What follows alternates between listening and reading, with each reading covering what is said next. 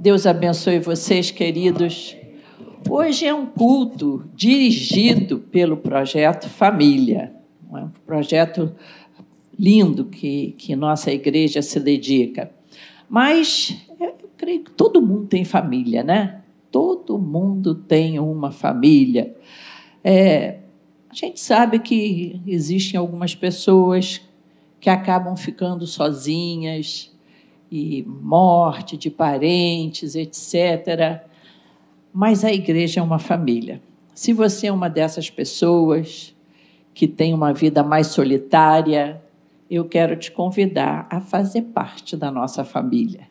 Você vai ser muito bem recebido. Mas eu não queria falar hoje de, de pontos que são restritos só à vida familiar. Porque a vida do cristão, a nossa vida tem que ser como a palavra de Deus ensina, né? Como a luz do sol. Brilhe a vossa luz como a luz do sol. E a verdade é que nós temos, todos nós que tivemos um encontro com Jesus, temos um chamado, que é ser abençoador. O que dá sentido à nossa vida é abençoarmos os outros. E você sabe de uma coisa? Quando a gente tem isso como foco, parece que as bênçãos nos seguirão. E as bênçãos, como Jesus falou, vão seguir, os sinais vão seguir os que creem. E ser um abençoador é uma das coisas mais terapêuticas que existe. Se existe uma coisa que faz bem para o teu coração, que faz bem assim aos teus é, é, é, sentimentos, é ser uma benção. Eu queria então compartilhar com vocês uma passagem da Bíblia que fala de um homem abençoador, que fala de alguém abençoador. Esse alguém é o bom samaritano, tá? Vamos lá, mandei um, um PowerPointzinho lá para a gente pensar um pouco nessa passagem. É um homem que estava pronto a abençoar.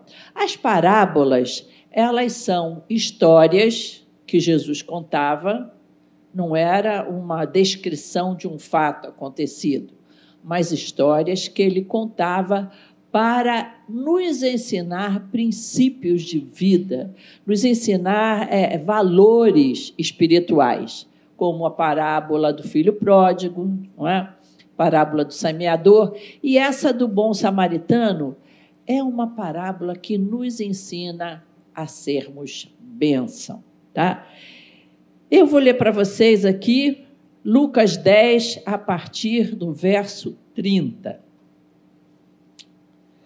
Jesus prosseguiu dizendo: Certo homem descia de Jerusalém para Jericó e veio a cair em mãos de salteadores.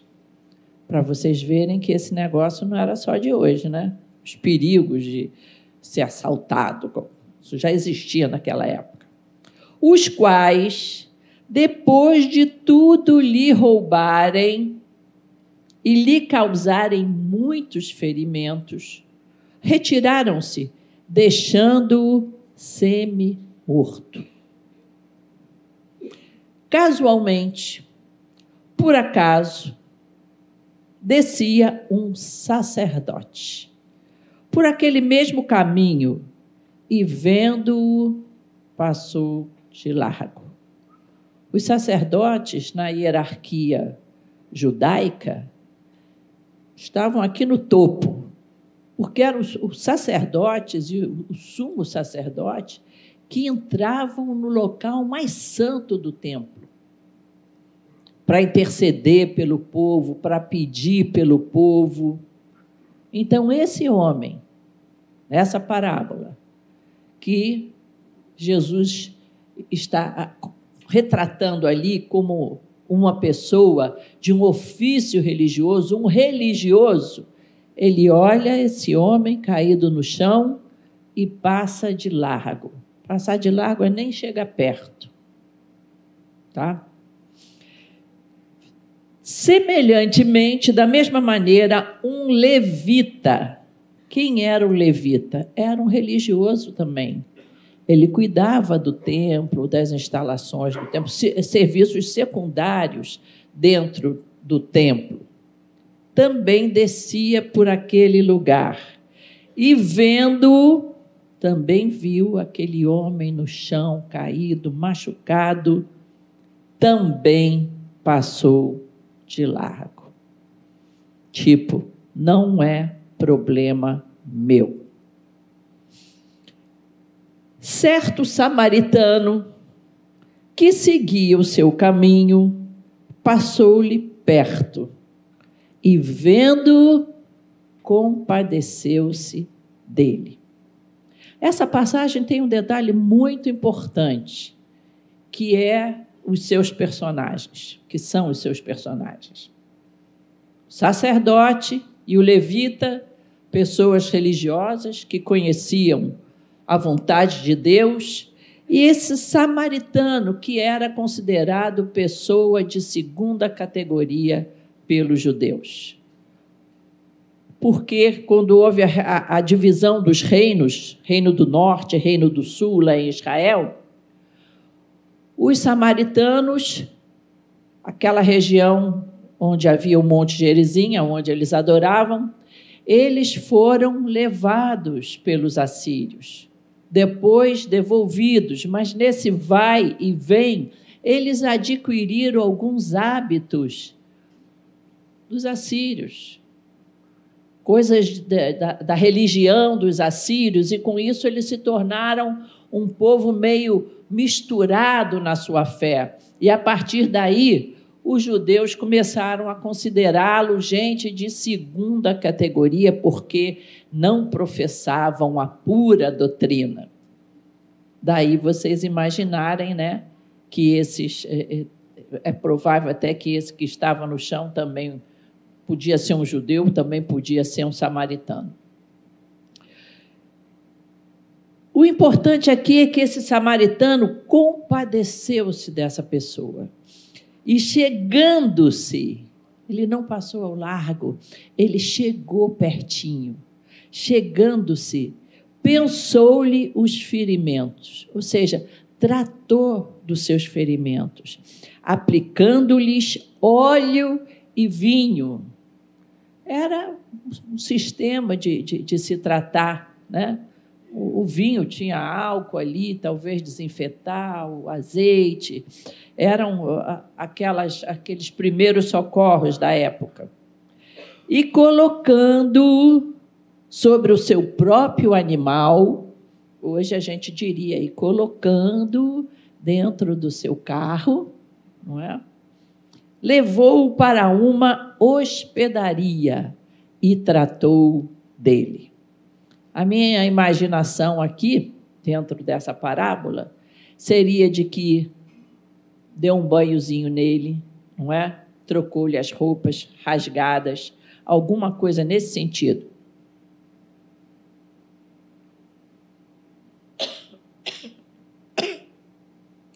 No dia seguinte, então a gente viu que o caso era tão sério, a hora já era tarde, que ele teve que pernoitar lá.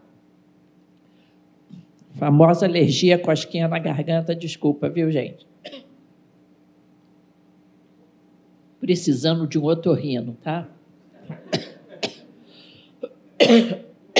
Então, pernoitando lá, no dia seguinte tirou dois denários e os entregou ao hospedeiro, dizendo: Cuida deste homem, e se alguma coisa gastares a mais, eu te indenizarei quando voltar. Qual destes três? Jesus perguntou então àqueles que conversavam ali com ele. E a gente faz essa pergunta agora a vocês também. Qual destes três te parece ter sido o próximo que caiu nas mãos dos salteadores? Vocês lembram do mandamento bíblico ama ao teu próximo como a ti mesmo. E quem é o próximo? Qual destes daqui parece ter sido o próximo desse homem que caiu na mão dos salteadores? Respondeu-lhe o intérprete da lei. Jesus estava conversando com pessoas que conheciam a lei. O que usou de misericórdia para com ele. Então lhe disse: Vai e procede tu de igual modo. Ou vamos viver de igual modo. Na nossa casa, no nosso trabalho, em meio às nossas dificuldades, nas pessoas que a gente depara muitas vezes no serviço público, foi isso que Jesus falou. Trata as pessoas com quem você encontrar de igual modo. Esse samaritano era uma pessoa comum. Não entra em muitos detalhes sobre a vida dele, não é dado um título para ele, nem é dito aqui é, a profissão dele, por que, que ele tinha dois denários, se ele era um cacheiro viajante, ele não era um religioso. Uma pessoa como eu e você, na nossa rotina, no nosso ir e vir, mas ele teve um olhar especial, que é sobre esse olhar que nós queremos falar aqui. Não era doutor da lei, e muitas vezes a gente pensa que esses atos de bondade são para pessoas especiais, pessoas que são muito crentes, que buscam muito a Deus, ou sacerdotes, ou levitas. Ah, tem um, PowerPointzinho para trocar e não deu, não, é? Deu piripaque. Tá legal. Mas a gente vai destacar aqui algumas coisas que eu preciso levar para a minha vida e viver como este samaritano. A primeira coisa que eu destaco aqui, no verso 33, é que ele compadeceu-se dele. Ou seja, ele teve misericórdia desse homem. Quantas vezes no nosso dia a dia a gente precisa ter misericórdia? Não somos fariseus, não somos levitas nem sacerdotes, mas como muitas vezes julgamos as pessoas mais próximas a nós com muita severidade. Já percebeu isso? Dentro da família mesmo. Você não está disposto, muitas vezes, a relevar, você não quer saber o que a pessoa está vivendo, os desafios que ela está tendo na vida dela, as dificuldades. Estamos, muitas vezes, prontos a ter uma palavra de dureza com a pessoa. Pois bem, esse homem aqui, ele teve misericórdia, ele compadeceu-se. Diz o Salmo 23 que para aqueles que, que têm o Senhor como pastor, a bondade e a misericórdia nos seguirão todos os dias da nossa vida. Agora, isso tem um lado, é a bondade e a misericórdia de Deus nos seguirão, mas nós também precisamos andar praticando bondade e misericórdia. É um olhar diferente, é um olhar de quem quer ser como Jesus. E esse é o alvo do cristão. Você vai dizer, ah, eu não consigo, mas essa é a nossa missão nesse mundo. Lutar contra o nosso eu, contra as nossas nosso temperamento, as nossas dificuldades e sermos parecidos com Jesus. A segunda coisa que eu queria destacar aqui nesse texto é que o bom samaritano não tinha preconceito. Ele não ficou ali pensando: será que esse homem aí, se for um judeu, não, não vou ajudar um judeu. Ele não quis se inteirar sobre a, a quem era esse homem, nem tampouco por que, que que iria ajudá-lo ou não, se valia a pena ou não, se ele teria algum lucro em ajudar essa pessoa. Quantos, às vezes, só se, só se colocam à disposição por interesses, não é? Principalmente nessas épocas assim de eleições, As pessoas às vezes pensam: não, vou ajudar aquele candidato, vou tal, vou perguntar se ele precisa de mim, tá o cara lá já pensando o que que eu vou lucrar com isso. Não tinha nada para ser lucrado com aquele homem ali jogado no chão. Ele não tinha assim uma preferência especial por aquela pessoa. Como é que a gente traz isso para a família, gente? Quantas vezes nos nossos relacionamentos familiares a gente também se encontra dando preferência a um, a outro, ou aquele familiar que é mais problemático, você dá um chega para lá nele. Esse problemático é o que está ferido no chão. Muitas vezes é o que a vida feriu ele. Às vezes, um filho mais difícil é muito triste você ver pais que às vezes paparicam mais um filho, que ele é melhor sucedido nisso ou naquilo, ou é mais estudioso, ou é mais quietinho, e a gente vê esse tipo de preferência. Nós aprendemos com esse homem aqui que nós precisamos ter um olhar igual para todas as pessoas, para todos. Preconceito religioso preconceito de cor, preconceito de nível social. Nós não podemos ter isso no coração. O crente não pode ter nenhum tipo desse preconceito que não possa ajudar o seu próximo e nem trazer esse tipo de preconceito para sua família. Outra coisa que a gente observa no, no bom samaritano é que ele tinha tempo para abençoar. Aí eu me pergunto, será que ele tinha tempo mesmo? O tempo, a gente faz o tempo. O importante é que se ele estava indo ali, ele estava é, dentro de uma função, de uma atividade que a gente não sabe. Né? Jesus não quis explicitar isso na sua parábola. O importante é que, de repente, aquele homem ferido se tornou a prioridade dele. Ele parou tudo para ajudar aquele homem, para abençoá-lo. E chegou perto e tratou dos seus ferimentos. E ainda o levou para uma hospedaria. Com certeza esse homem não era um desocupado, mas ele fez daquele homem a sua prioridade. Quantas vezes a gente não prioriza alguém que está do nosso ladinho, sofrendo, às vezes até um adolescente passando um problema, porque sabe que a adolescência é uma doença que depois passa, né? E muitas vezes a gente pensa assim: ah, deixa para lá, amanhã vai estar tá melhor, ou você não prioriza um problema de ver teu marido, tua esposa numa tristeza, ou, ou alguém mesmo, é, um amigo, e você não pensa assim: hoje a prioridade é ele. De vez em quando, algum irmão ou irmã me ligam dizendo assim: Olha, hoje eu não vou poder ir ao culto.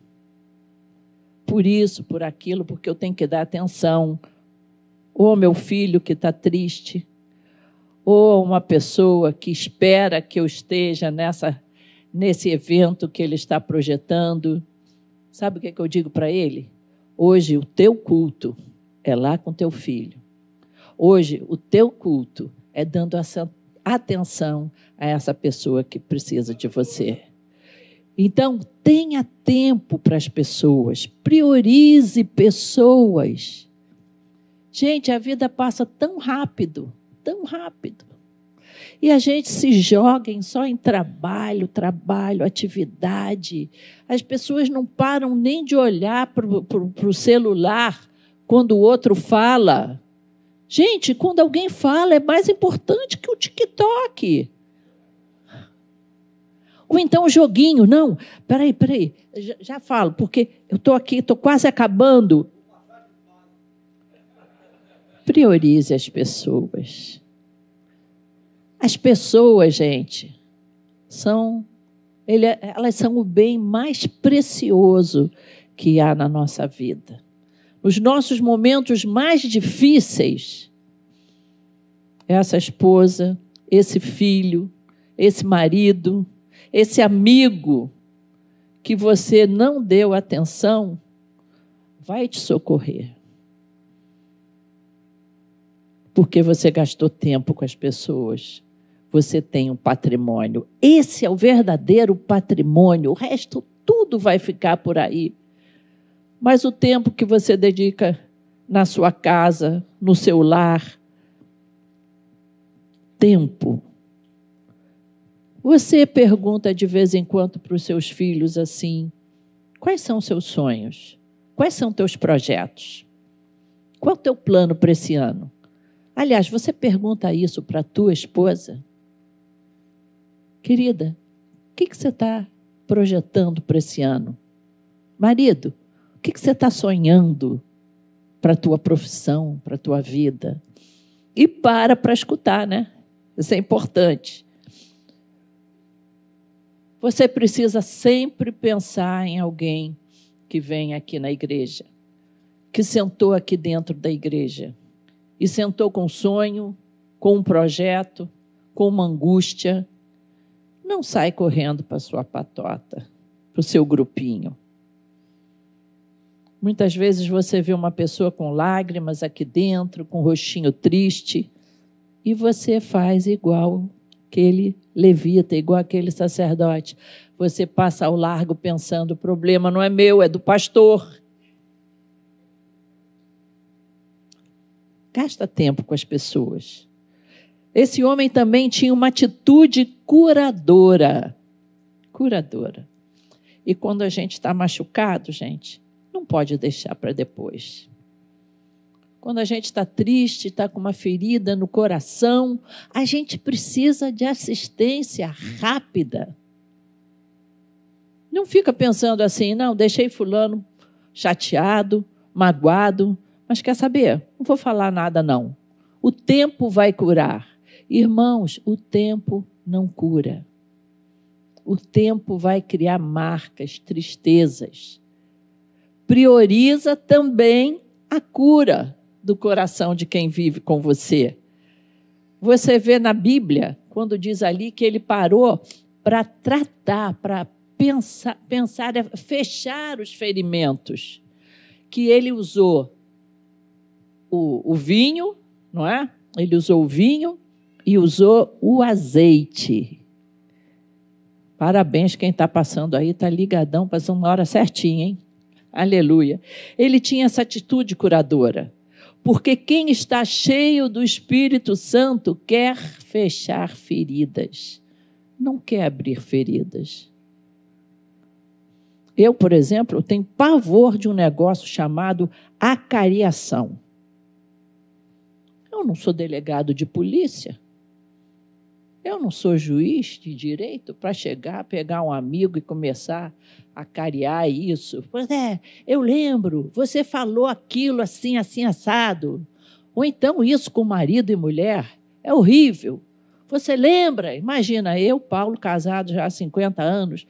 Paulo, tu lembra que há 43 anos e meio. Você lembra, Paulo? Você lembra aquele dia que você esqueceu de me pegar lá na faculdade e não tinha celular? você já pensou? Tem gente que vive assim. É o abre ferida. Você quer ser um abre ferida ou você quer ser um fecha ferida? Curar ferida é conversar na hora ah, então você acha que eu vou, vou não, não, vou é, discutir mais a relação? Vai discutir para terminar? Para terminar o problema? Ou você vai ser aquele que fica espichando o problema? É o, é o arqueólogo emocional. Entendeu? que ele não só cava para procurar aqueles ossos, como fica passando vassourinha no osso. Vocês já viram isso no, no Discovery? Ah, gente, eu gosto de levar, discutir o problema até o fim. para quando a gente acabar de conversar, não ter mais que puxar defunto já enterrado. Isso se chama cura. Cuidado, viu? Cuidado quando você estiver em família. Família é um campo arqueológico. Pessoas descobrem dinossauros.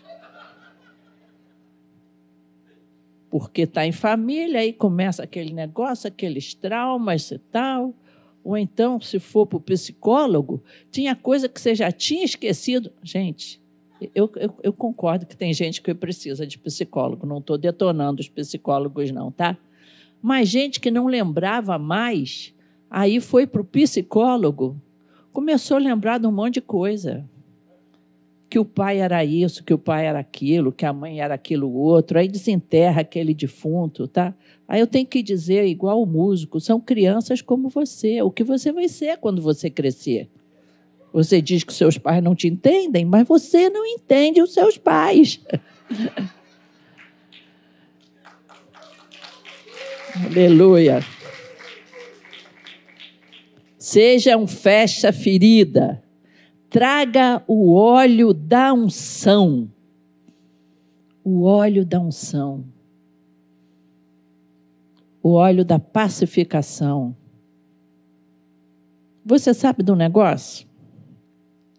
Eu aconselho muitas mulheres com problemas conjugais. E alguns casos cavernosos. Eu vou até ser sincera para vocês. A pessoa está ali me falando aquele negócio, eu estou só pedindo a Deus para o que, que eu vou falar para essa irmã. Porque esse cara é um cretino. Devia ter alguma lei de amarrar esse cara num tronco e chicotear esse calhorda eu não estou falando nada para ela, tá? Eu estou aqui só pensando nessa situação. Mas, irmãos, Deus opera milagres. Deus opera milagres. Traga o Espírito Santo para o relacionamento que você vai ver coisas incríveis. Gente que você pensava que não tinha jeito, Situação que você achava que não tinha jeito, mas com a mudança de atitude de um dos cônjuges, um cônjuge só pode fazer milagre numa relação. A sua mudança de atitude, trazendo óleo para essa para esse relacionamento pode gerar milagre na vida de vocês. Leve também vinho. Interessante esse homem que Jesus conta, ele estava levando. Muito fácil a gente lembrar o que, que ele tinha. Dois denários, tinha um animal e ele tinha um pouco de vinho e um pouco de azeite. Gente, quanta coisa que ele fez levando óleo, vinho. Vinho na Bíblia, gente, é alegria. Alegria. Vida boa, vida gostosa é vida de alegria. É, é vida de gente que sabe virar a página. É vida de gente que sabe olhar para o outro vendo o bom que o outro tem. O Senhor Jesus disse isso: se os teus olhos forem bons, todo o teu corpo será Vida de alegria é vida de quem percebe nesse mundo, apesar de tanta coisa ruim, tanta coisa boa, tanta coisa boa. Nessa pessoa que está do seu lado. Esse casal, eu tenho certeza que nesse momento difícil que vocês passaram, vocês descobriram muita coisa bonita um no outro, não é? Vocês saíram dessa, dessa, dessa luta olhando para o outro com muito mais admiração, não tenho dúvida disso. Você quer ser como esse bom samaritano? Leve a alegria onde você for. Não seja o cavernoso, aquele que diz: ah, não vai dar certo. Porque o sinal só fecha quando eu chego perto. Não é? Vive a vida com alegria. Como é a sua presença num ambiente? Eu pensei, quando eu, eu, me converti, eu pensei que a pessoa espiritual era aquela que não ria muito, tá? Que andava assim, cabisbaixo. E aí eu falava, nossa, como esse, esse homem aí deve ser espiritual, não é? Não deve ficar rindo igual uma bestada, igual a mim, que tudo. Não, ele é um homem espiritual. Que coisa formidável. Aí eu descobri na família Brito que eles riam bastante. Eu descobri, poxa, pode ser uma família que busca Deus, que ama Jesus e que é alegre. Seja na sua casa uma pessoa que leve a luz, que leve alegria, não seja um mal-humorado. Principalmente que o botox de Deus é alegria, né? Está lá em Provérbios. Um coração alegre aformoseia o rosto, tá? Outra coisa formidável, ele tinha algo para repartir. Ele era um homem generoso. Olha ali, generosidade. Na hora da necessidade, ele tinha algo. A Bíblia diz lá em Romanos que a gente precisa, é, é, aliás, Coríntios, que a gente precisa ser abençoado até em termos de recursos para ter com que abençoar o outro. Interessante, né? Você tem para poder dar. E dai, e dá-se-vos-á, boa medida, sacudida, recalcada, transbordante. A generosidade tem um retorno. Esse homem tinha algo para dar. E não era pix, era dois denários. Irmãos, eu tenho pensado que a gente precisa ter sempre um trocadinho no bolso. A gente precisa sempre andar com até, vamos dizer, até uns 30, 40 reais em espécie. Porque o que tem de pessoas precisando na rua, aí a pessoa te pede.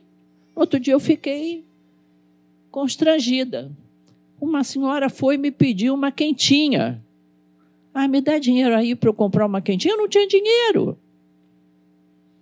Só cartão. Já falei com Paulo, eu vou botar sempre na bolsa algum dinheiro. Outra coisa, você está no sinal, aí vem uma pessoa pedir um dinheirinho para você, às vezes sem um braço, sem uma perna, e aí você quer dar, mas você fica com medo de. de você não vai perguntar, tem Pix, meu, meu irmão? Não, né? Você fica com medo.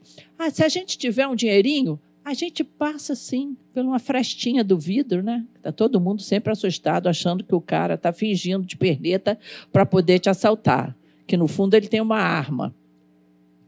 Mas nós precisamos andar prontos para abençoar. Pode ser os dois denários, ou pode ser uma outra coisa, uma oportunidade, uma disposição para fazer algo. Ela não está aqui hoje, eu posso falar. Marlene não está aí hoje, não. A gente nota logo que ela não está aqui, porque ela não falou, ô oh, Glória. Outro dia encontrei ela e ela disse: Olha, estou indo para a casa da irmã,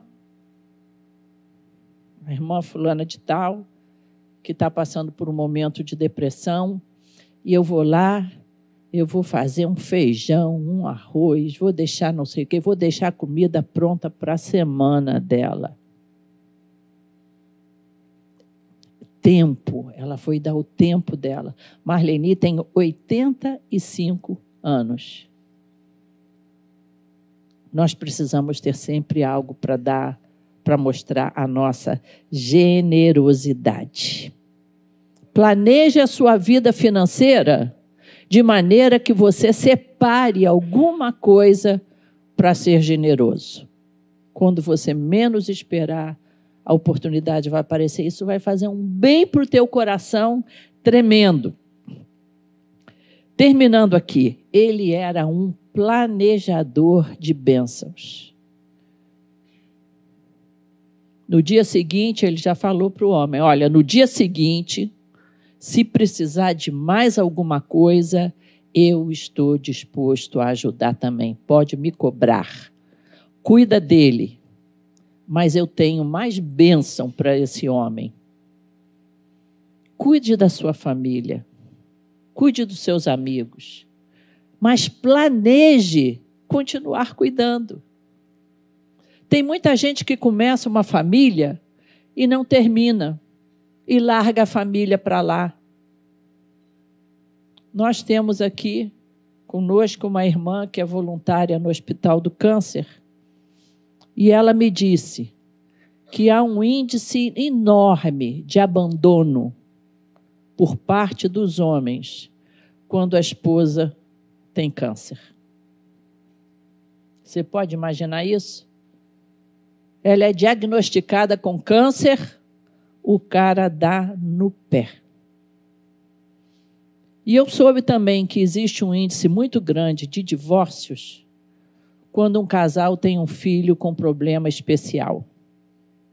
Não estou falando mal dos homens, não. Mas ele deixa a mãe segurando a onda daquela criança especial e dá no pé, porque ele pensa assim: eu tenho o direito de ser feliz. Irmãos, nós não temos o direito de ser felizes nós temos o direito de fazer a vontade de Deus na nossa vida. E fazendo a vontade de Deus na nossa vida, você vai ser feliz. Se você for um abençoador, você vai ser feliz. Você vai ter uma família feliz. Se você tiver tempo para os seus filhos, para a sua esposa, esposas, tempo para os seus maridos, vocês vão ter um lar feliz. Vai poder faltar dinheiro? Sim. Vai vir a pandemia e vocês vão ter o sonho de morar no exterior, levado por água abaixo? Mas eles eram abençoadores, estão um no juntinho ali do outro um abençoando o outro. Eu lembro de você aqui na igreja chorando, sim. Mas pode a tristeza durar todo o anoitecer, a alegria vem no amanhecer. Um abençoando o outro, gente. Amigos se abençoando. Amigos fazendo a vida um do outro mais feliz, mais fácil de ser vivida. Deus vai abençoar a sua família, Deus vai abençoar o seu emprego, Deus vai abençoar aquele lugar onde você trabalha, quando você for um abençoador e alguém que reparte. Mas o melhor dessa história, sabe o que, é? Sabe quem é o nosso bom samaritano? É Jesus. Ele é o meu bom samaritano, ele é o seu bom samaritano, porque ele tem misericórdia de nós. Quando estamos caídos, Ele nos vê, Ele para, Ele vem nos abençoar, é Ele que vem sarar nossas feridas, nossas, nossos machucados mais interiores, é Ele que vem trazer alegria para a nossa vida, é Ele que vem trazer o óleo da unção, a, a vontade de recomeçar, é Ele que nos trata com carinho, levando para o repouso numa pousada ali naquele lugar. Aleluia! Pastor Paulo está dirigindo o auditório, a congregação. Irmãos, nós temos o bom pastor ao nosso lado, mas nós precisamos imitar, imitar esse essa parábola que Jesus deixou para que a minha vida e a vida de você tenham sentido, tenham alegria. Um dia talvez você vai ser velhinho. A minha mãe está assim, 94 anos. Não consigo mais conversar muito com ela. Ela fala coisa de quando ela era adolescente, coisas desconexas, faz perguntas sem sentido. E eu digo: sim, está tudo resolvido, mãe. Fica se preocupando com o almoço. Foi dona de casa a vida toda. Não, fica tranquila, mãe. Costumo dizer para ela: a senhora agora é como a rainha da Inglaterra. A senhora agora é servida. A senhora não precisa servir ninguém.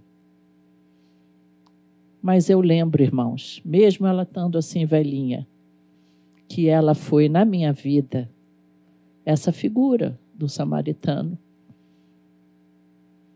Mas mesmo que você não tenha tido uma mãe assim, você tem um Jesus assim que vai tratar de tudo aquilo que você precisa. Mas seja para os seus como esse exemplo que Jesus deu e você vai ser feliz. Amém?